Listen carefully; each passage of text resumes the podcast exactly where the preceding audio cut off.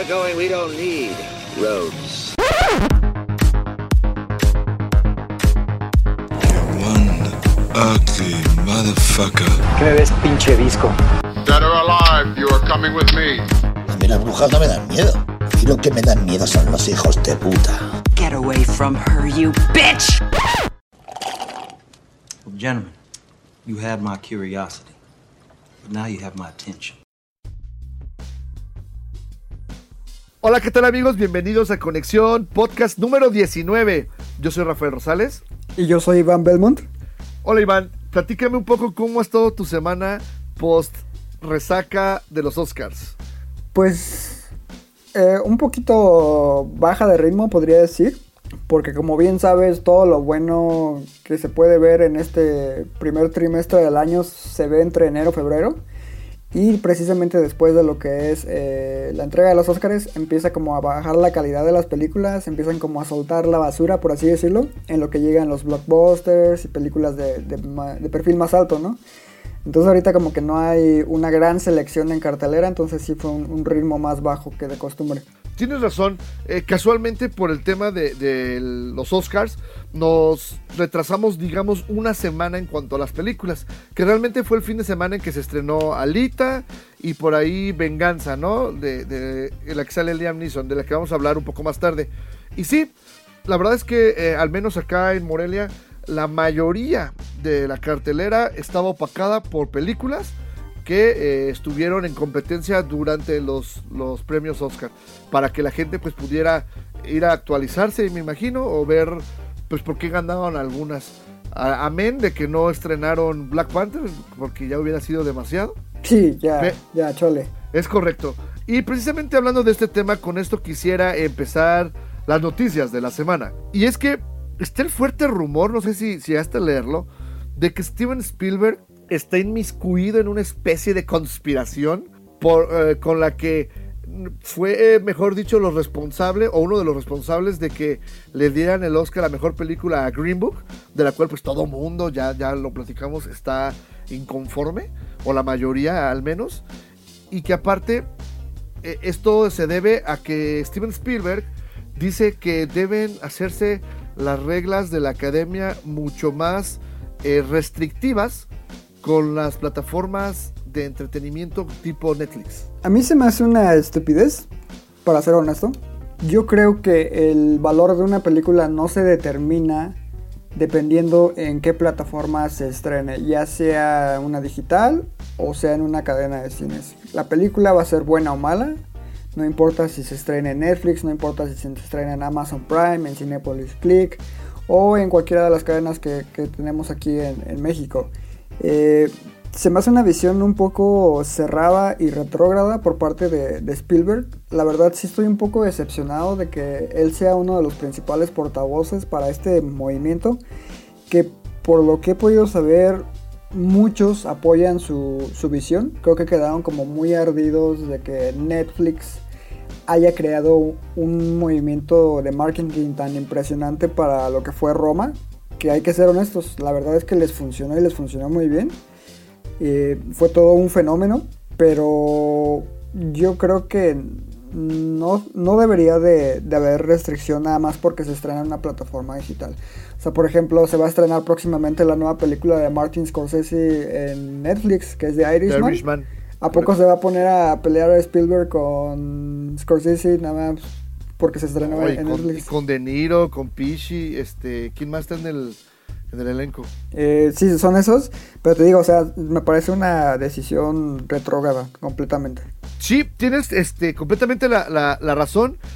Aunque, repito, tienes la razón, pero leía que, por ejemplo, que una de las cosas que uh, según esto a él le habían molestado es que precisamente las otras películas que estuvieron compitiendo a mejor película extranjera simplemente no tuvieron el foco que sí tuvo eh, Roma y que esto se debió precisamente a la lana que le metió eh, Netflix en la promoción y que es válido. No hay una regla que diga que no puede promocionarse. Que va lo mismo con todas las películas que están en todas las categorías. Es bien sabido que siempre se lleva a cabo lo que es una...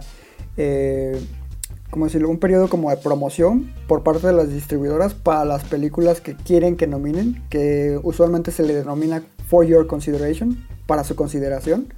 Claro. Este, no sé, sea Fox, sea Warner, mandan las películas a- para determinada categoría y, y les dicen Llega la para película, ¿no? consideración. A- a- llega la película con la canasta de regalos, ¿no? Ándale, exacto. Entonces, eso ya es algo de, de años, o sea, no es nada nuevo debajo del sol. Lo que te digo es que tienen un problema muy grave con, contra Netflix porque les está eh, afectando su modelo de negocio. Esa es la principal razón por la cual quieren hacer esto más restrictivo aún. Sí. Y, y, por ejemplo, ¿qué película de las nominadas a mejor producción del año le, le viste una campaña publicitaria tan fuerte o más fuerte que Roma? Black Panther, para empezar. Tú sí, güey, tienes razón. Y lo peor es que Black Panther fue No, muy temprano en, en el 2018. Fue Exacto, en y aparte ellos abril, usaron mayo, ¿no? la, la baraja de, ah, si no te gusta, pues eres racista. Ah, si no la apoyas, pues, pues odias a, a la gente afroamericana. Es un logro de la cultura afroamericana. Que, sí lo es, o sea, es seamos casi- honestos, o sea, sí es un gran logro porque es muy inusual que una película con este tipo de elenco sea una producción tan grande. Como te había mencionado en algunos capítulos anteriores, creo que sí es un evento cultural para ellos muy importante y significativo, pero este, utilizaron la corrección política a su favor y a decir verdad les resultó, o sea, se llevaron tres Óscares. Pues sí, de hecho justo eso te iba a decir. De hecho, tan grande fue su publicidad y, y de esa presión que terminaron llevándose Oscars. Eh, The Favorite, pues más o menos. Casi casi fue de la promoción boca en boca y de la crítica. Sí, pero ahí no hubo un movimiento mediático tan, tan marcado. Eh, otro ejemplo de películas de bajo A Star is Born. Por ejemplo, A Star is Born es un, es un perfecto ejemplo. Eh, también fue una máquina mediática con el nombre de Lady Gaga ahí en, en el póster. Entonces, por eso ha ganado nominaciones. Eh, que yo te había mencionado, para mí no merecía actriz Lady Gaga la nominación. Bradley Cooper sí la merecía. La canción también. Igual el premio ese sí me parece muy bien merecido, pero sí también fue un movimiento muy grande de marketing. O sea, no es, te digo, no es algo nuevo. O sea, si por ejemplo Cold War hubiera tenido el mismo movimiento, probablemente Cold War hubiera ganado, güey. Pero eh, es año con año que vemos que estas películas extranjeras jamás han sido inmensamente populares. Es que este güey no se puede quejar, ya para cerrar, porque ya creo que nos extendimos mucho con el tema. Este güey no se puede quejar, creo yo, porque él hace lo mismo. O sea, Ready Player One también tuvo una campaña grande. La película no es excelente, tampoco es una completa eh, porquería, pero su campaña publicitaria fue muy grande. Sus películas que han ganado grandes premios también han sido muy publicitadas. Soldado Ryan, Lista de Schindler. La verdad es que él no puede... Park, o sea, Jurassic World. O sea, él no puede decir que. que, que, que tú dijiste Jurassic Park, ¿verdad? sí. Y tú dijiste Jurassic pendejo, World. güey. Yo digo. Tienes razón, Jurassic Park. Entonces, él, él no puede, creo. Mejor dicho, se muerde la lengua a- hablando de que le inyectaron varo, ¿no? Pero bueno, ya ese es un tema. Esperemos que no sea cierto porque la verdad termina manchando un poco su intachable eh, imagen. Concuerdo. Ok, pasando a otras noticias, esta fue una semana muy interesante eh, y rica en cuanto a lanzamientos de avances. No vamos a meternos a analizar cada uno porque nos consume mucho tiempo, pero primero que nada, Hellboy, el reboot este que, que van a hacer nuevo, que le dijeron a Guillermo el Toro, quítate, compa, este, vamos a, a meter otro, donde David Harbour es, es, es Hellboy ahora, y qué feo diseño del personaje. Se ve como cocainómano, ¿no? ¿No te parece? Sí, está ese meme, ¿no? De que el, el de Ron Perlman se ve pues hasta rellenito, así como Sí, que Sanito. bebé cachetoncito, así ándale sano. Y este otro sí se ve on crack. Eh, Lo, lo cual es curioso porque David Harbour es mucho más joven que Ron Perlman, güey. Y es robusto también. Yo no sé cómo chingados hicieron para que el personaje parezca en sus huesos. El maquillaje y la implementación, yo creo que querían hacerlo demasiado diferente y pues ahí está el resultado. Pues feo, feo, pero sí la voy a ir a ver. A quién engaño. Soy fan del personaje. Yo Luego- la voy a ver en algún camión algún día. Algún Nah, día. mames, vas a verlo en el cine, güey, obvio. Luego vemos, también salió el avance de Dark Phoenix, la nueva película de los X-Men, que termina con todo este arco de la infancia de Charles y Eric Lencher, que es Magneto. Y no puedo expresar emoción porque la verdad se ve bien chafa también, güey. Es como que quisieron hacer otra vez la historia de la 3, pero Ajá. bien, entre comillas. Pero habrá que esperar el resultado que, como dices, no se ve nada bien. Aunque le doy el beneficio de la duda haciendo los, los X-Men. ¿Viste el avance? Sí, sí, lo vi. nomás o sea, a mí me rompe la madre de que es súper spoilerero, güey. ¿Qué clase de, de estrategia es esa? No me sorprende, o sea, ya de... ¿Qué te gusta? Tres, incluso cuatro años para acá. Todas las películas que son blockbusters utilizan muchos spoilers para sus trailers. Neto, ya no tengo ganas de ir a verla, pero bueno, pues sí, sí voy a ir a verla. Soy muy fan de X-Men. Este, dirigida por Simon Kinberg y a ver cómo le va. Y la parte de este nuevo grupo de chavitos nunca me gustó, fíjate. Pues hay que ver, le, te digo, le doy el beneficio de la duda. Pues va. Y eh, también eh, se lanzó el segundo avance de Detective Pikachu, que se ve increíble. Guacala. ¿Qué dijiste? No mames. Ya, no vamos a decir más. Yo sí lo espero, se ve bien padre. Y este, esperemos que no nos rompan la infancia a muchos. Seguramente te la van a romper y te voy a decir quién. Omar Chaparro. Ya sé, sale en el avance, güey, ahí de... Va, pero según yo tiene un papel secundario así súper X-on. Yo no sé, güey. Ok, la película Edge of Tomorrow, ¿la viste? Ah, la de Tom Cruise con esta Emily Blunt. Es correcto, estuvo padre, a mí me pareció en, en su año una excelente película de ciencia ficción. Con un mal final. Hubieran, Sí, res- el hubieran fin- el- el respetado final el, es muy final original del manga en el que se basa y hubiera sido una película increíble. Tienes razón. Eh, bueno, pues ya están preparando la segunda parte. La va a dirigir Doug Lindman y eh, se espera que regresen Tom Cruise y Emily Blunt. Y pues ojalá que reparen ese final que, pues muy hollywoodense, ¿no? Sí, hasta como cursi, diría yo. Exacto. Ya casi para cerrar también traigo Ya, Guillermo vamos. del Toro ya está este trabajando en una nueva producción, mejor dicho en una nueva película. Va a dirigir una película que se llama Sábato, que es producida por J.J. Abrams y que es sobre una niña que tiene habilidades especiales ninja y que va a estar pues, tiene una onda acá muy oscura, ya sabes, a la Guillermo del Toro. Y este, pues fíjate que sí espero cosas de ella. Pues mira, lo único que te puedo decir de Guillermo del Toro es que yo ya no le creo nada, güey. Es como los políticos, prometen y prometen y a la mera hora no hacen nada. Entonces, hasta que no esté un trailer ya en línea, jamás voy a creer. Qué buen putazo. Y, tienes razón, 25 veces este güey me ha vendido que va a ser así una película que todo el mundo... ¡ah! Y de repente se baja el barco. Por alguna pendejada, güey. O se cancela, o no le O producen. está, o se encontró otro material, un pinche libro tirado en la calle y oh, voy a producir ahora este y ya dejó a la, tirado al otro, ¿no? Sí, así es el, el buen Guillermo, un hombre muy ocupado. Ok, y ya para cerrar ahora sí las noticias, el día de ayer, se, eh, de hecho lo, lo estuvimos poniendo en nuestras redes sociales, en Conexión MX en Instagram, Conexión MX en Twitter y Conexión Cine en Facebook. Es. ¿Viste? Así que, que inteligentemente ingresé al tema. Bueno, publicamos que, eh, como saben, Jason Reitman está haciendo la tercera parte, bueno, una película nueva del Ghostbusters. Y anunciaron precisamente un poco de la trama y eh, también eh, ya parte del elenco, o bueno, dos adiciones, que son las primeras que están eh, anunciando, ¿no?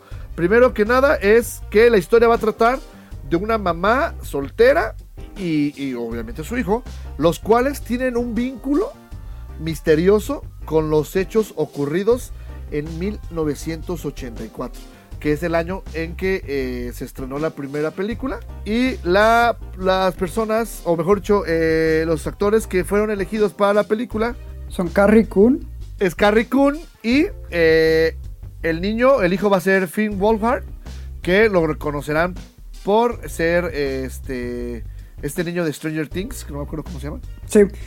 Ah, bueno, de hecho a Carrie Coon yo la recuerdo mucho por su trabajo en Gone Girl como la hermana de Ben Affleck y principalmente por su papel como Nora en The Leftovers, una increíble serie de HBO. Es correcto, de Leftovers. Y también es la policía en, en Fargo. Sí, que también lo hace muy bien. Sí, la verdad es que es buena actriz. Y el otro chico, este, Finn, va despegando.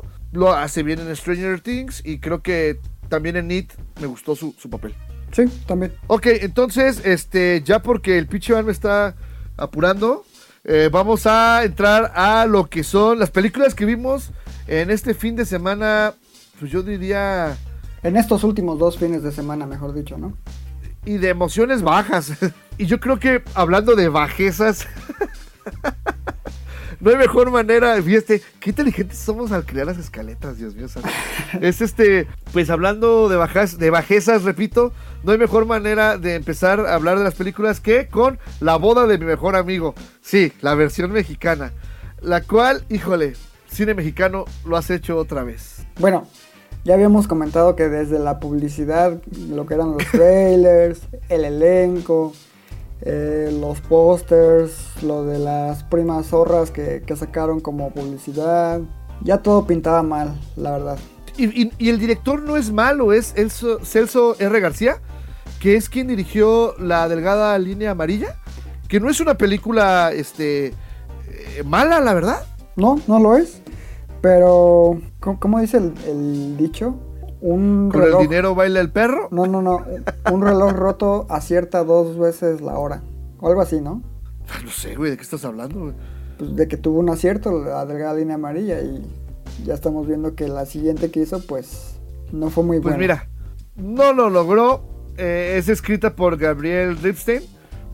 Escrita así como que, este, entre yo, yo comillas, diría ¿no? más bien traducida, ¿no? Ándale, sí, porque del, del guion original de Ronald Bass, este güey le hacías de cuenta, copió todo el PDF así, y lo pegó en el traductor de Google. No, le cambió ¿Traducir? los nombres, ¿no? Ah, no, no, ni los nombres, güey. O sea, nada más los localizó. O sea, George ahora se llama Jorge. o sea, no mames. Pero bueno, ya entrando a la película, obviamente por los que no sé qué han hecho en los últimos años y no saben de qué trata, ahí les va en un minuto lo mala que es. Es una copia exactamente de la película de Julia Roberts. Es una crítica de comida que eh, su mejor amigo tiene, tiene a su mejor amigo, el cual se juraron que se iban a casar. Primera diferencia, en la original a los 28 años, si seguían solteros, se casaban. En esta a los 35. Porque ya saben, los 30 son los nuevos 20. Bueno, pues sucede que el amigo le marca y dice, ¿sabes qué? Me voy a casar. Entonces, ella, ¿qué es lo que tiene que hacer? Obviamente, separar a esta feliz pareja y eh, quedarse con el novio. Esa es la trama eh, a grandes rasgos. Y en la película mexicana es exactamente lo mismo. Lo único que le cambian es que en la película los papás de la novia este, son dueños de un equipo de béisbol. Acá es de un equipo de fútbol. Y por cierto que son las chivas. O sea, product placement espantoso, güey. ¿Sale? Fuera de eso, a mí la verdad no me gustó la película. Soy gran fan de la primera. Súper sobreactuada. Hay sí una ligera química entre los actores principales que son Ana Serradilla y Carlos Ferro, que son los amigos que se juraron amor. Eh, pero fuera de ellos, la verdad es que súper, súper, súper este, sobreactuada. Sobre todo Natasha Dupeirón, que generalmente no lo hace mal, pero esta vez, ¿sabes qué es el problema con ella? Que yo veo, escoge mal sus papeles. Yo creo que sí lo hace mal la mayor parte del tiempo. Ahí está Plan B como prueba. Te digo, yo creo que escoge mal sus, sus papeles. Está como en esa onda de soy, soy, ajá.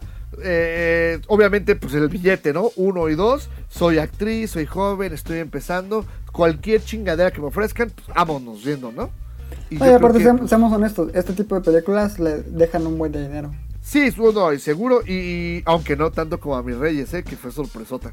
Eh, trajeron a un español llamado Miguel Ángel Silvestre, que muy famoso y que la onda, nunca lo había escuchado hablar en mi vida de él, para hacer el papel de George. Nunca alcanza el encanto que tiene Rupert Everett en la película original. Y la verdad es que la película es un completo desastre. Amén de la secuencia en la que cantan. Como saben, y ya lo habíamos dicho, en la original cantan I Say a Little Prayer for You. Es un momento mágico. Acá está súper vacío de emoción. ¿Spoilereo qué canción cantan? No, ya no, no, no, pasaron, no, tres, no, no, ya pasaron tres semanas del estreno. No, este, Y- independientemente y la de la canción, digo, yo, yo no fui a ver la película, pero ya te había comentado que había visto precisamente esa escena eh, que se filtró en, en internet y por Ajá. morbo la vi nada más para saber qué canción es la que interpretaban. Eh, No la, es culpa la de la edición, canción. el montaje, como dices tú, la interpretación de los actores, todo se siente El como norteñito, güey. súper vacío, súper hueco, como súper forzado. Se le nota la cara de incomodidad a Ana Serradilla en su actuación. No, no sé. O sea, mira que yo no soy fan de la original, pero sí me parece muy desacertada esta representación. Y bueno, Natasha Duperon, la verdad es, demasiado joven para el papel que le dieron. O sea, eh, Cameron Díaz en su época ya se veía un poco mayor. Pues no creo que la, la edad sea un problema. A mí me parece un problema las actuaciones y... Yo, y- yo y sí creo, porque la verdad se ve bien Morris. Pues Pues ya. Ok, pues ya hablamos de más. Le dedicamos tiempo hasta de más. Este, vayan a verla si son fans de la original para que pasen un mal rato, pero bueno, puedan decir que fueron a verla. y este, a ti te tocó ver este otra película de cine mexicano a ver si le gana a esta madre. Sí, me tocó ver eh, Lady Rancho, que también es una película que, bueno, yo sí la quería ver porque medio he seguido el trabajo de dos de sus protagonistas. Uno es este José Meléndez, a quien por primera vez llegué a ver en Almacenados. Es el chico que, que llegaba a trabajar a la bodega, el nuevo. Claro, yo sabía que la había visto en algún lado. A que- Y la pueden encontrar en Netflix y muy buena película, ¿eh? Sí, sí, es muy buena. Bueno, el chiste es de que había seguido su trabajo de él, pero también había seguido el de la actriz protagonista, que es esta Danae Reynaud, que eh, me parece una actriz con un futuro prometedor, pero aquí resulta que pues, su proyecto elegido para que le dé fama, pues ya sabes, ¿no? La típica historia donde una mujer de dinero está acostumbrada a hacer lo que quiera, cuando quiera, como quiera. Eh, se le van las copas en una noche y sus papás hartos de esta situación la mandan a, a un rancho del cual son dueños para que aprenda los valores del trabajo y el esfuerzo y a que aprenda a valorar el dinero, ¿no? O sea, es una historia que ya hemos visto en muchos ejemplos a lo largo del cine. Eh, inicia con un eh, tono muy... ah, ¿Cómo decirlo? Se siente forzado. La verdad es que yo nunca le creo el inicio cuando se porta como una completa fresa esta chica, Danae. Eh, la- el personaje que interpreta pues, se llama Camila. Pero una vez que ya está en el rancho y que pasan las bromas de que pues es una mujer que no encaja en, este universo, en este Los, microuniverso. los clichés. Exacto. Después de que pasan estos clichés, la trama, como te dije al, terminar de verla, no me parece un completo desastre. Yo creo que si lo hubieran eh, pulido mucho más, podría haber sido algo muy interesante. Eh, no, no considero que la película sea un completo desastre. O sea, sí es mala, pero no nivel la boda de mi mejor amigo. Tiene por ahí un par de momentos que precisamente yo le rescato mucho y son, yo creo que gracias a tanto a José Meléndez como a Danae Reynaud, eh, sus actuaciones precisamente donde ellos salen a relucir su naturaleza, como tal, no este personaje forzado de, de mujer eh, fresa, sino ella como tal, es cuando precisamente ves ahí destellos de que pudo haber sido algo eh, mucho mejor planteado. Y pues no quiero ahondar mucho en lo que, o cómo termina, mejor dicho, pero pues ya sabes, ¿no? O sea, mujer No, fresa, ya estoy seguro cómo termina, güey. Sí, sí, sí, a ver, dime cómo termina. Se queda con el ranchi. Ajá, ¿y qué más? Pues según esto le baja ya de huevos y ya es más humilde. Sí, en parte.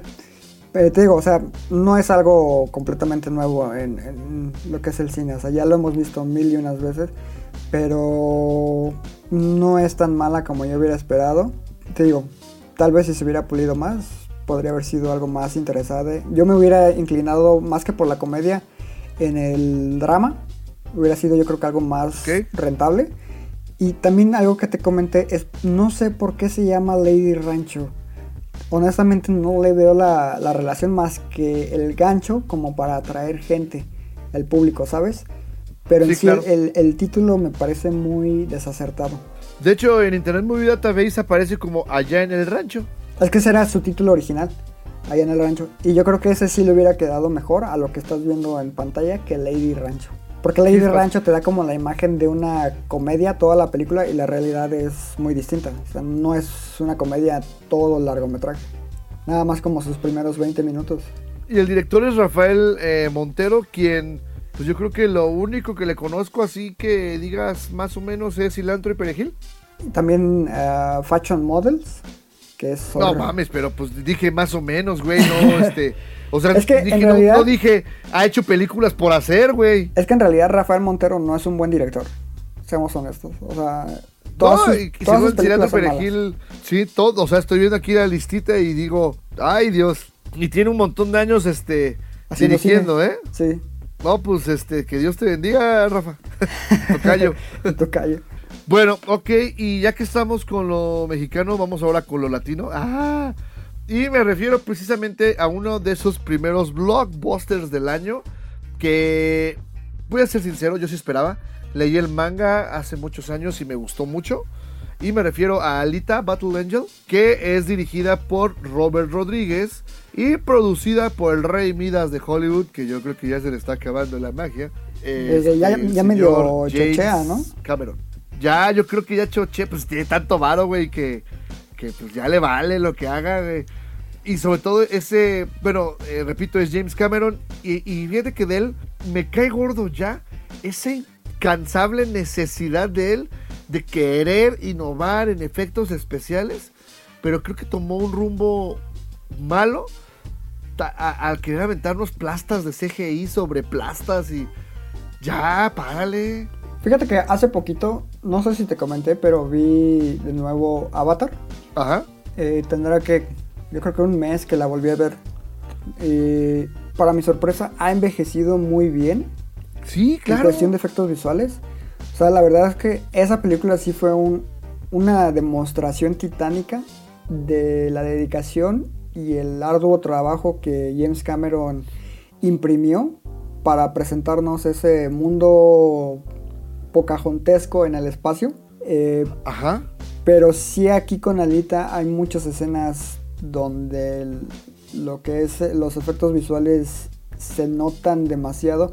De hecho a mí me hace mucho ruido que ella como tal sea completamente digital cuando tienes a, a una actriz detrás como es esta eh, Rosa Salazar. Yo creo que lo pudo haber interpretado sin la necesidad de haber deformado su, su rostro.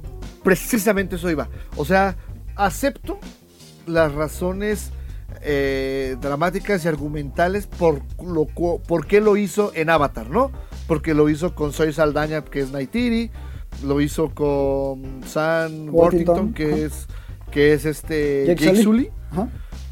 y así, ¿no? Y los otros actores que no me acuerdo, pero pues. Pero el chiste es que ahí te la compro, ¿no? O sea, tiene una razón de ser. Pero acá, o sea, aparte los ojos, güey. O sea, entiendo que en el manga el personaje así tiene los ojos, así son. Pero porque así son los mangas, o sea, así son los dibujos. No sé cuál era su razón de, de darnos que tuviera los ojos grandes todo el tiempo. Me sentí viendo la película de The Big Eyes de, de- de Tim Burton. Yo así de, güey, ¿qué onda? Ya ves que hay una escena donde va caminando eh, Amy Adams y todo el mundo tiene así los ojos. Sí. Yo creo que este güey vio la película y dijo, ah, ya sé cómo le vamos a hacer. Horribles, horribles que se ven. Ahora, empezando, este, empieza más, empieza muy rápido. O sea, te voy a decir, empieza más o menos, pero no, o sea, de repente ya están dándose unos madrazos, pero no tiene como un sentido. No te- el problema no es que vayan tan rápido a la acción, sino que no le supieron dar el tiempo a cada momento de la película. Incluso a mí se me hizo muy larga, la verdad. Es que parece que precisamente yo la fui a ver con mi roomie. Eh, porque, por ejemplo, este tipo de cine, e- ese suelo yo verlo con él debido a que su novia se aburre con películas de este tipo. Entonces, para que él no se, no se pierda la oportunidad de ver este tipo de cine, pues voy con él, ¿no? Entonces, Todo el mundo tiene un movie partner suplente. ya sé, güey. Entonces, el, el chiste es de que fuimos a verla y justo terminando de verla, eh, me comentan, no manches, yo siento que vi como tres o cuatro películas en una. Y le digo, sí, es que, o sea, en el primer acto te cuentan como todo un arco narrativo. Y hasta parece que lo cierran y después abren otro y así sucesivamente. Y luego hay subtramas. Y es ahí un, relajo de, del guion y de lo que es la edición y montaje que precisamente te causan esa sensación de letargo a pesar de que la película pues en realidad no es tan larga, pero sí te, te abruma por decirlo de alguna forma y al final el desenlace es como muy anticlimático. Sí, no, deja eso, o sea, de repente está así la morra de, ya sabes, ¿no? Un final de parada así viendo el amanecer, de repente, ¡pap! Sí, y al día siguiente ella despertó bien contenta. Entonces, ¿qué? Ajá. O sea, de repente, de estar tú como que en la parte emotiva por lo que sucede, pasa esto de que pasan las, las nubecitas rápidas como una especie de, de elipsis, y, y ya está ella acá haciendo otro desmadre y tú, ¿qué? No, no, no, eh, por ejemplo, te no voy a decir spoilers, pero yo estoy seguro de que tú sí recuerdas esa parte. Después de lo que ocurre que involucra su interés romántico Ajá, y que ya están en uno de los tubos de la ciudad, ajá. el corte ahí es como, ¿qué pasó? ¿Qué me- ¿De qué me perdí? Ajá, o sea, como, como si les hubiera sido censurado, ¿no? Exacto, o sea, se siente como mucho, no, no sé, es- está raro. Y precisamente regresando al tema de los efectos visuales, te digo, mm, sí me molestó el rostro de la chica cuando, por ejemplo, tienes a Ed Screen in- interpretando a uno de los antagonistas, Ajá. que él sí utiliza su, su rostro natural y todo lo demás es digital, pero a él se le ve increíble el efecto y cómo está implementado a comparación de ella. Ajá, como que con, con él sí le echaron ganas, este, a la, a la hora de crearlo, ¿no?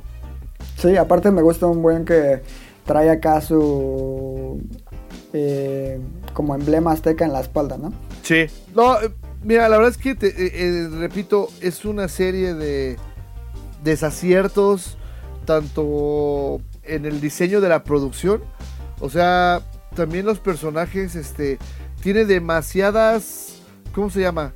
Eh, historias, subtramas, pero no cierran ninguna, y luego como que se acuerdan de que tienen esa y quieren regresar a ver si pueden salvarla. Por ejemplo, la verdad es que todo el arco de Hugo es, aparte de, de que es súper este, predecible, híjole, Eh, la- seamos honestos, el chavo no tiene carisma y no sabe actuar. ¿no? No, no, no, no, no. No, y aparte los algunos personajes tienen cambio de motivaciones bien drásticas. En un momento el doctor no quiere que salga a la calle y en otro momento ya la manda a, a cierto lado. Y así como de, ¿qué pasó, no? O sea, ya nada más porque te ayudé un ratito ya. Luego, Jackie Earl Haley, la verdad, no es mal actor, pero también lo que le hicieron con el CGI, chale. Sí, de hecho yo no lo reconocí hasta que leí su nombre y dije, pues, a mí se me hace conocida su voz y quién es, quién es, quién es. Pero no, o sea, no logré dar con él hasta que vi que él interpretaba a uno de los personajes y dije, ah, con razón. Oye, el, el villano horrible, ¿eh? O sea, toda la, la- todas las fuerzas antagónicas, este, híjole, Mal. Mal, o La sea. verdad es que mal. Sí, o sea, sí es un despliegue visual a momentos, pero no logran este tapar todos los Sus huecos. carencias. Sí, todas Sí, las sí, carencias que, que, que tiene, ¿no? Totalmente de acuerdo. Y bueno, creo que es tiempo del regreso de el versus de la semana.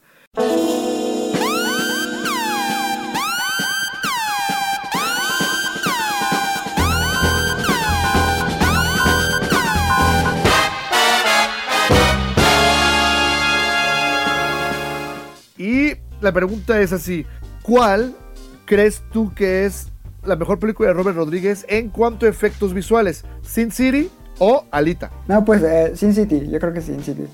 Ah, Sin City implementa todo un esquema visual al cual se mantiene fiel a lo largo de toda la película. Y creo que es una de las mejores adaptaciones al cine basada en alguna obra gráfica, ya sea cómic o novela gráfica.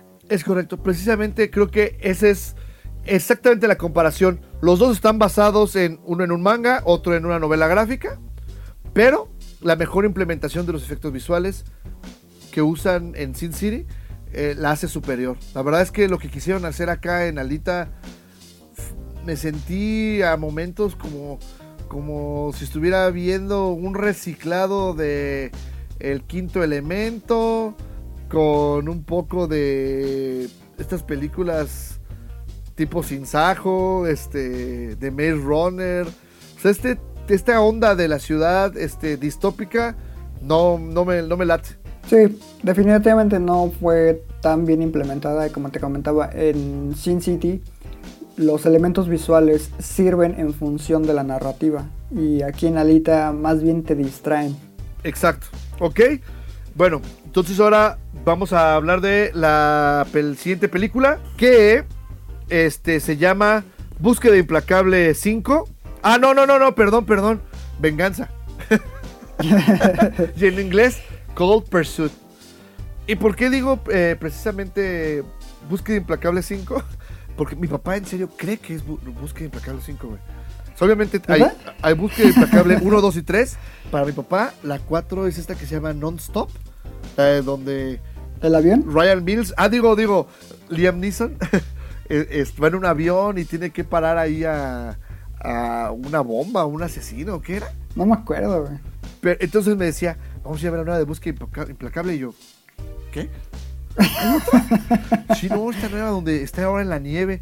Y me di cuenta que es verdad, güey. O sea, ves la película y si tú le borras el nombre al personaje principal y le pones el de Taken Búsqueda. Implacable, estás viendo otra película de Búsqueda Implacable. O sea, este güey está más que encasillado en ese papel, güey. Sí, sí, la verdad es que yo fui a verla más que otra cosa porque cada vez que iba al cine, neta, salía el trailer de esta película y ya me tenía harto. Estaba tan harto que dije, ok, voy a ir a verla, nada más porque ya me tienen hasta el gorro y quiero saber qué, es, qué tal está, si es buena, si es mala, y ya para pasar página, porque de verdad ya cada que llegaba, e incluso llegué en algunas ocasiones tarde con la intención de que De no ver el tráiler. de no ver el trailer y justo estaba en ese momento y decía, no, por favor. Bueno, Pero bueno. vámonos por partes. La película es de un director noruego llamado Hans Peter Moland. ¿Sale? Eso explica el por qué quiso grabar en la nieve. Quiero creer yo. Películas que le conozcan, neta, no puedo ni le pronunciar este, la primera palabra de ninguna. Pura película en su país, ¿no? Y eh, la película tiene como... oh, eh, y Como que de hecho la película hay que mencionar que es un remake de una película que se llama En orden de desaparición, que es precisamente dirigida también por él, Hans Peter Moland. ¿Neta? Es una película que salió, sí, salió en el 2014 y es eh, protagonizada por Stellan Skarsgård. Sí lo Claro, ubicas? claro, claro. eh, que es un, factor muy, un actor muy famoso, sueco. Y precisamente uno de los personajes que por ahí salen es el ahora ya difunto eh, Bruno Gans. Eh, en esa versión, honestamente yo no la he visto, pero tengo muchas ganas de verla después de haberle dado una checada a lo que es Cold Pursuit o Venganza, como le pusieron en, en Estados Unidos. ¿Y de qué va la, la trama? Pues imagínense, como dijo Rafa, una mezcla entre Búsqueda Implacable y Fargo. Claro, yo creo que es la mejor manera de describirla. Sí, güey. ¿A poco no es como Fargo? Incluso tiene los güey giros de que le pondrían los Cohen. Eso sí, eso es algo que sí le doy un- su, su punto extra, digamos. Eh, es que la trama, de entrada tú ya dices, ya sé qué va a pasar. Y pasa. Pero en el medio tiene un par de plot twists eh, medio interesantes que dices, ah, caray, o sea, bueno, bueno, bueno, ya me, ya, ya, ya me tienes interesado. Eso, y también hay un par de diálogos entre los personajes, sobre todo el de los 20 dólares, que es súper tarantinesco, güey. O sea, esa es una genialidad ese pinche diálogo, todo imbécil, tú dices así de, güey, ¿por qué están hablando de eso? ¿En qué momento le dieron pie? Pero, pero bueno, está ahí y, y son cosas peculiares en, en la película, ¿no? No, y aparte también la implementación de, de las cruces cada cierto momento de la película. Ah, sí. Y luego, de hecho, viste en, en los créditos cómo dice en orden de desaparición y te van a... Está bien padre eso. Sí, o sea, tiene, tiene un humor muy negro. Y te- yo ya te había mencionado cuando la terminé de ver que sí la había disfrutado. O sea, no la considero una gran película. Pero sí me parece un, trabajo que se disfruta bastante. Te hace pasar un buen rato. Te hace reír precisamente con, con su humor tan, tan sórdido. Y eh, como te comentaba, esa mezcla entre Fargo y Búsqueda Implacable, pues la verdad es que funciona muy bien. Sí. Eh, de hecho, a mí me agradó el personaje del, del antagonista principal, el Sí. papá, del, papá del niño. No, aparte, Y- es- ese sí es súper amenazante siempre.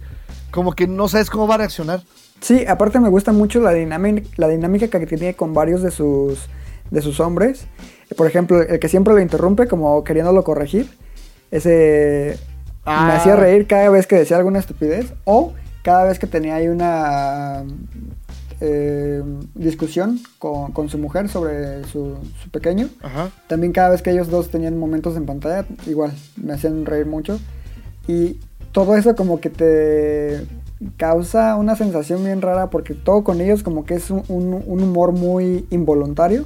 Y cuando regresas a lo que es enfocado a Liam Neeson, es como muy sombrío, ¿no?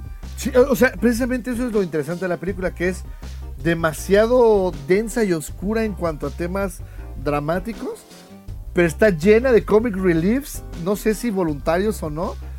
Creo que este director y, y su, con su dinámica con el escritor que es Kim Phoops Atkinson, eh, pueden continuar haciendo cosas bastante interesantes si les dan este chance. Sí, sin duda. O sea, digo, yo, yo disfruté mucho de la película.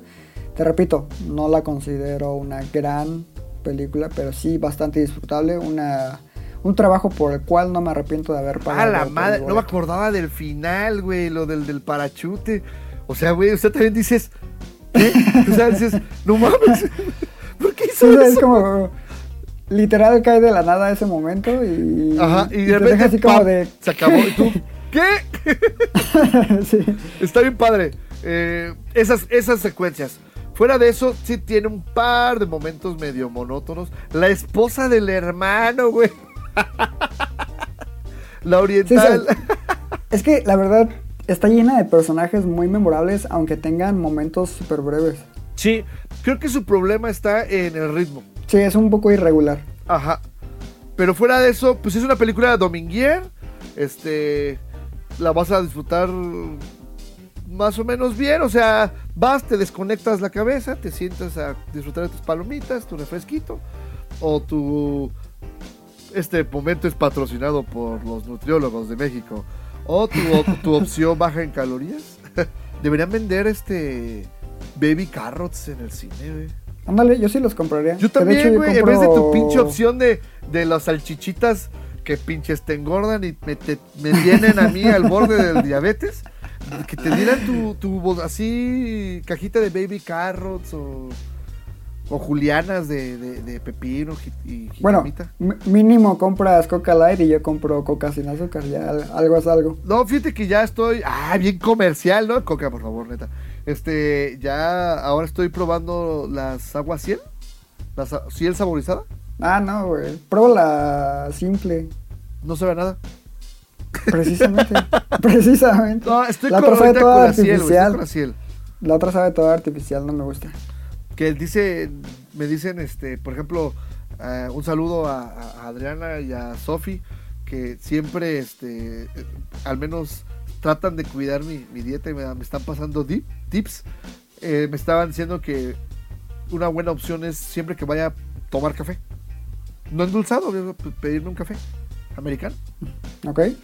Y yo, obviamente lo que voy a hacer es voy a comprar mi vasito de café y le voy a decir, llénamelo de coca, compa. Para que no se den cuenta, güey. Un saludo a, a- a ellas. Y bueno, pero bueno, pasemos ya de, eh, de esto y nos lleva al segundo versus de la semana. ¿Cuál de las cinco películas de Búsqueda Implacable es tu favorita? Híjole, yo creo que la 1 de búsqueda implacable. Pero yo también escojo la uno, pero está muy, muy, muy cerca esta. Y sí son muy diferentes. La verdad es que son muy, muy diferentes. ¿Sí? Búsqueda, bueno, Taken o Búsqueda Implacable eh, es en toda la extensión de la palabra una película de acción y Venganza no lo es. Como te digo, es más como Es una más noir, comedia ¿no? negra. Ajá, es como thriller eh, con elementos noir, pero a la mi- al mismo tiempo es comedia negra. O sea, hay una mezcla de géneros muy interesante. Sí, sí, sí, sí. Pero Taken siempre va a ser la mejor por su frase icónica que la llevó a la inmortalidad de I don't know who you are. I don't know what you want. If you are looking for ransom, I can tell you I don't have money, but what I do have are a very particular set of skills.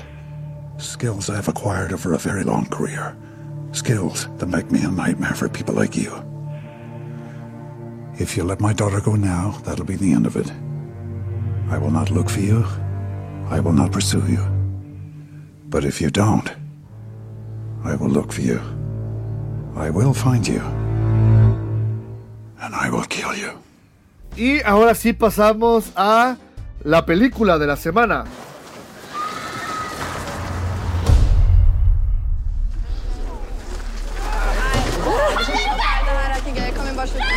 Hva er det som skjer? Kom dere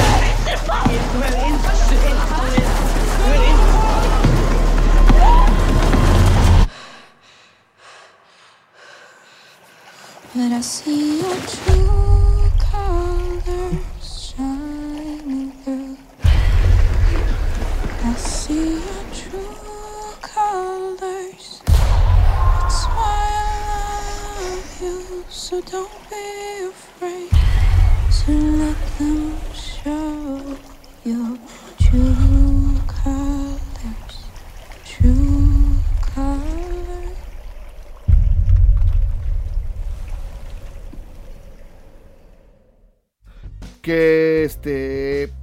trata de una película que yo no vi, así que te cedo el micrófono, Iván. Ah, bueno, la película de la semana viene siendo Utoya, julio 22. Es precisamente también eh, siguiendo lo que es la onda del cine noruego. Una película noruega de drama dirigida por Eric Pope y escrita por Siv Ragendram Eliassen y Anna Bachwick. Eh, la película, no sé si ustedes estén al tanto, pero se enfoca en uno de los dos eh, atentados que existieron en lo que fue la, bueno, territorio noruego, eh, donde un extremista de derecha atacó lo que fueron oficinas de, gobierno y posteriormente eh, realizó lo que fue una masacre en una isla conocida como Utoya de un grupo de, de jóvenes que estaban como en un campamento en, en dicha isla. Eh, la película pues se enfoca en la terrible experiencia eh, tan traumática que vivieron todas estas eh, personas a manos de pues un terrorista, porque no se le puede decir de otra forma. Ah, cabe mencionar que la película en cuanto inicia el punto donde encontramos a los personajes en, en la isla, todo es un plano secuencia. El manejo de la cámara es muy subjetiva. En ningún momento se enfocan en el perpetrador del crimen. Solamente se enfocan en, lo- en los jóvenes. Pero precisamente ahí está el gran mérito de esta cinta. Porque vemos de verdad el horror, el estrés y la angustia que viven todos ellos al intentar sobrevivir en una situación que se les escapa de las manos, la cual no terminan por comprender en ese momento. Me parece muy bien actuada. Eh, la protagonista principal en este caso viene siendo una chica llamada Andrea Bernsen, que en mi opinión lo hace muy bien. Yo la verdad en ningún momento dudé de, de su papel de, víctima. Por ahí pues te van presentando una serie de, de personajes secundarios con los que ella forja lo que es una relación. Eh, y conforme va avanzando la trama, se va encontrando con, con varios de ellos, ¿no? Tiene ahí unos momentos muy impactantes. Eh, te digo, es una recreación muy puntual por lo que he leído de, de los sobrevivientes. Todos dicen que en realidad es muy acertada en ese sentido. Y te repito nuevamente, la sensación que te deja es de desolación después de ver la película. Eh, no es una obra maestra tampoco, pero sí me parece un trabajo muy digno de, de ser observado si tienen la oportunidad de irla a checar. Y hay un punto que, que me gustaría mencionar, y cual yo me siento muy feliz. Cuando yo fui a verla, la sala estaba llena. Y era una sala bastante grande, o sea, ¿qué te gusta? Eran asientos, yo me senté en un asiento de la fila L. Ya casi hasta arriba. era una... Exacto, entonces había bastantes lugares y sí estaba, estaba llena y lo cual me sorprendió porque pues es una película noruega, eh, hablada y actuada en, en noruego. Pues de hecho cuando terminó la función todos en la sala se quedaron en silencio. Nadie dijo nada. ¿En serio? Fíjate, fíjate que yo vi ese avance cuando fui con mi hermano a ver Green Book. Y precisamente los dos dijimos así de, ay, órale, pues se ve, se ve, muy, se ve muy bien, porque el avance es una chica y de repente empieza a escuchar disparos en el bosque y la Y- gente y se ve la a gente corriendo, ¿no? Entonces la morra empieza a correr y va la cámara sobre de ella y luego corte algunos títulos y luego el campamento ya arrasado y ves unos cuerpos por aquí, por allá y vestigios de violencia, ¿no? Y creo que el tráiler es suficientemente poderoso para llamarte la atención sin caer en estos temas que hablábamos hace rato de, de spoilerearte todo. No, claro, y aparte creo que cumple con el objetivo principal que es sensibilizarnos ante la violencia. Eh, me parece que no la explota ni se aprovecha de ella. O sea, en ningún momento hay alguna escena donde se vea como, no sé, va un chico corriendo y ¡paz! De repente lo quiebra, ¿no? O sea, me late que todo es manejado como muy sutil, pero de verdad la película está creada de tal forma que sí es súper angustiante, pero a la vez respetuosa de, de los eventos que, que ocurrieron y que envolvieron a, a todas estas personas. No recuerdo los datos exactos, pero al menos 99 personas resultaron heridas y como 70 sí fallecieron. A la madre. Entonces sí fue una, una completa masacre. Nada más quiero saber, ¿en la película se ve toda la secuencia del crimen o nada más se ve un momento específico y toda la trama gira alrededor? Es que como te digo, la película pues, te, te presenta como los hechos. Bueno, el, el primer hecho, lo del atentado en oficinas de gobierno, y de ahí se pasa en automático a presentarnos a la protagonista en, en el campo de la isla Otoya. Y a partir de ahí, la cámara ya no vuelve a hacer ningún corte, todo es un plano secuencia. Ok. Entonces vemos en tiempo real el- los eventos que involucran el, el ataque, la ¿Cuánto masacre. tiempo dura más o menos todo esa... como 70, 75 minutos. ¡A la madre! Pues eh, ya tienes to- total y completamente mi atención. Yo creo que acá no llegó. Te, te lo comentaba cuando estuvimos este, haciendo la, la planeación del fin de semana. Eh, pues no, no llegó. Todavía hay mucha película de, de los Oscars, pero, pero sí, sí le voy a dar una checada ahora que, en cartelera. Sí, sí, neta, sí, vela, vela a ver. Este, no sé si ya llegó, hablando de películas que no, no han estado en Morelia, ¿ya llegó Suspiria? No, güey, no ha llegado Suspiria y eso me da miedo. Yo creo que ya no llegó, güey. ¿Tan mal le fue? Pues es que, te digo, aquí la dejaron una semana y la verdad yo de la, a la función en la que eh, fui a verla no estaba vacía, o sea, estaba medio llenar la sala, pero supongo que hay muy pocas copias. ¿Quién es la distribuidora? ¿Sabes? ¿De Suspiria? Ajá. Creo que era Gucci. No estoy seguro, pero creo que era Gucci. Ok, entonces sí recomiendas la, ampliamente la película. Sí, o sea, te digo, para mí la película es buena, a sacas. Sí me parece, te digo, muy acertada en la representación del acto. Te crees por completo lo que viven los personajes, pero no te ofrecen nada más allá. Ok. Bueno, pues como te digo, sí, sí tienes totalmente mi atención. Yo creo que sí hay que, hay que darle eh, una revisada. Y ya para cerrar, un último versus. ¿Qué son más estresantes? ¿En Utoya la secuencia del crimen o la secuencia del crimen en... ¿Cómo se llama la película de Natalie Portman? ¿Box Lux? Que en Vox Lux. Porque también está bien fuerte, la primera. Ah, Utoya, de lejos. ¿En serio? Sí. Porque estamos de acuerdo en que en, en Vox Lux la primera secuencia sí está. Sí, pero en Box Lux es más el impacto porque te hace creer la edición de que no va a ocurrir nada y ¡paz! Sí ocurre. Aquí no, es completamente diferente, sí es mucho más impactante Utoya. Órale. No, pues entonces sí, sí hay que revisarla. Este, y pues esas fueron las películas de las que tenemos para hablar esta semana. ¿Tienes por ahí qué es lo que va a haber la semana que entra, Iván? Sí, mira, este fin de semana que viene, por fin se estrena para las Marvelitas como tú, eh, Capitana Marvel. Ajá. Ah, el jueves, ¿no? Hoy te voy a ir a comprar los boletos. O sea, el jueves, yo la voy a ver el sábado seguramente. Obra de arte. Eh, Oscar. con- Ahí está el Oscar del 2019. Oscar, la mejor actriz políticamente correcto. Porque si no, Brie Larson se enoja. Y mejor soundtrack. Y También. Y efectos visuales. Ah, ya está. Eh, también se estrena una que estuvo en el Festival de Cine de Morelia. eh, Beautiful Boy, que aquí la subtitularon como Siempre serás mi hijo. No sé Ah, por qué. sí, horrible. Eh, otra es El Ángel. También llega Belmonte. No hay relación conmigo, aclaro. Y esas son como las principales que se estrenan este fin de semana que viene. No, pues le tienen ahí el camino puesto a Capitán Marvel, ¿no? Sí, fácil. Va a estar en 8 de 10 salas en cada complejo. Y mira que esa sí tengo ganas de verla. O sea, si me preguntas cuál preferiría ver, si Capitana Marvel o Avengers parte 2 de Endgame, Ajá. yo escojo Capitana Marvel. No mames. Güey. Pues es que vato, en la otra ya sé que no se murieron los, los protagonistas. A lo mucho si se mueren dos, ya. ¿Y? ¿Y? Pues es que no, no hay impacto, ya todo ¿Y? es predecible. Bueno, no vamos a pelear, güey. ¿Vas a ir a ver las dos? Aceptemos. No. Sí, yo sé que sí.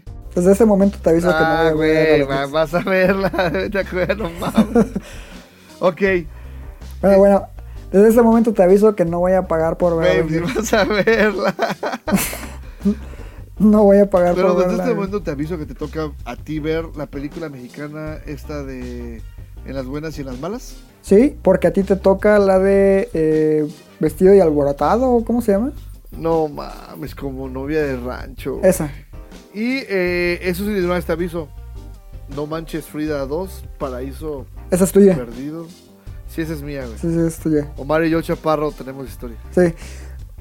Que te bloqueó en Twitter porque le tirabas. Porque le decía que dejara de hacerle daño al cine mexicano. Ah, pues porque le decía sus verdades y no aguanta. Que hasta te amenazó con romperte el hocico. Sí. Pero bueno, eh, ya nada más para eh, cerrar. eh, saludos.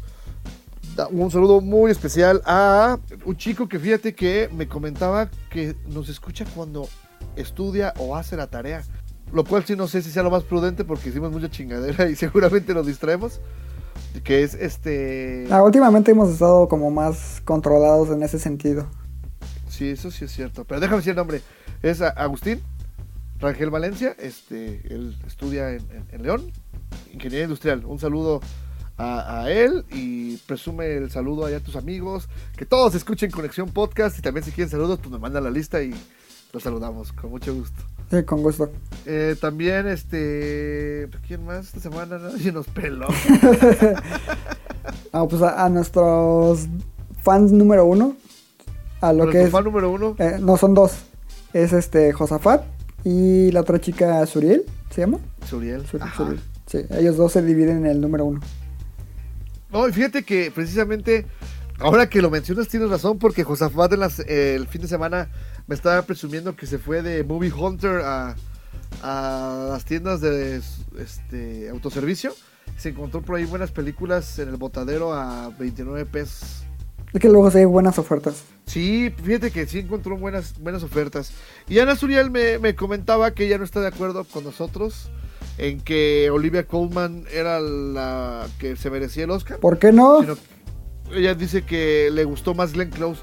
Supongo que debe ser un tema este eh, mucho de contexto o, o no no sé la verdad, eh, pero porque ya van varias personas que nos dicen que Glenn Close. ¿Te has fijado? Solamente dos. Mariana y ella. Para mí eso es el mundo. Ah, yo creo ¿Sabes qué? Eh, estaría bien que Hani viera las, las películas y nos dijera. Fíjate que hablando de Hani, ¿sabes qué me comentó durante la quiniela? Que algo que le, que le ayudó a seleccionar mejor hasta antes de sus errores es el hecho. Copiarme la mía, sí. No, es el hecho de que no vio ninguna de las películas. Que podía votar sin prejuicio. Sí, pues hizo lo que Josafat hace dos años, ¿no? Pura estadística. Ajá. Y que a Josafat le funcionó y a ella no, porque es como el Cruz Azul. Pues ella estuvo así rayándole. La verdad es que hasta la estadística la rompió una categoría. No, se rompieron en tres categorías. ¿Fue vestuario? No, ¿Banda sonora? no, fue diseño de producción, banda sonora y efectos visuales. Ah, tienes razón. Tienes razón. Ah, no, no, no, Pues sí. efectos visuales no. Eh, fue edición, disculpa, edición. ¿Montaje? Ajá, ganó Bohemian Rhapsody, hazme el favor. What- whatever, ya no hablemos de eso. Ya hablamos año- la semana pasada, mucho. Ok, bueno, pues eso es todo lo que tenemos esta semana. Eh, como cada semana te agradezco, Iván, todo tu conocimiento cinematográfico Y este, que pierdas tu fin de semana viendo un chingo de películas en el cine.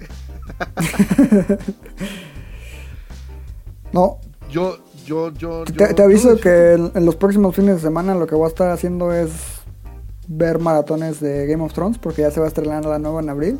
Entonces, No, man. Órale, pues, solo si prometes hacernos en video el review de la última temporada. no, capítulo tras capítulo. no. Eso es para mi no? disfrute. Puto. Ah, y de veras se me olvidaba. Fíjate que me han dicho que si podemos hablar de Umbrella Academy. Sí, sí podemos, nada más que la termines porque tú te has hecho el rogar y no la has querido ver. Pues ya acabé el primero, precisamente porque leí ese tweet.